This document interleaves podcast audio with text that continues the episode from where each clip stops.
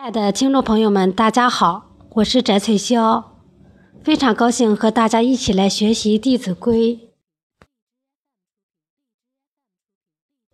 是福人心不然，礼服人方无言。同是人类不齐，流俗众，仁者稀。译文。用权势去压服别人，别人只会口服心不服；用道理去说服别人，别人才会口服心服，无话可说。同在世上做人，品德高下却不尽相同。品德一般的俗人太多了，而品德高尚的仁者又太少了。下边给大家读一篇故事《蔡桓公记一》。扁鹊是春秋战国时期的名医，他的医术精湛，擅长望、闻、问、切，被当时的人们尊称神医。有一次，扁鹊途经蔡国，国君蔡桓公因久闻扁鹊大名，特意派人来请他到宫中相见。扁鹊进宫后，恭敬地拜见蔡桓公。起身之时，扁鹊忽然脸色大变。他直言不讳地对蔡桓公说：“国君，观察您的肤色，您恐有病症，若不速治，只怕是会加重。”蔡桓公听后大为不悦，厉声说道：“胡说，寡人无病。”扁鹊再劝时，却见蔡桓公满脸不以为然的表情，他只好退下殿去。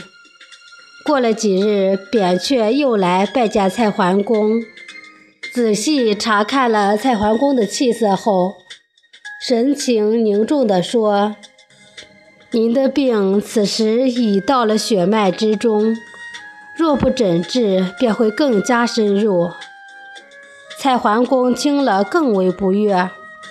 对扁鹊的劝告充耳不闻，扁鹊只好再次无奈地离去。又过了几日，扁鹊求见蔡桓公，他忧虑地说：“大王，你的病此时已经到了肺腑之中，病情危急，再不医治的话，怕是再也来不及了。”蔡桓公听后依然不信。扁鹊叹气而去。几日后，当扁鹊第四次见到蔡桓公时，他一语不发，转身便走。蔡桓公大为不解，派人问明原因。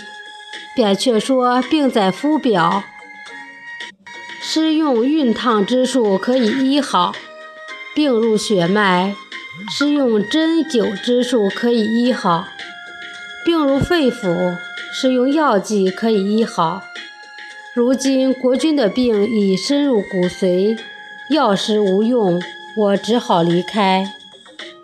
又过了一些时日，蔡桓公果然病倒了，他立即派人去请扁鹊。然而此时扁鹊早已离开了蔡国。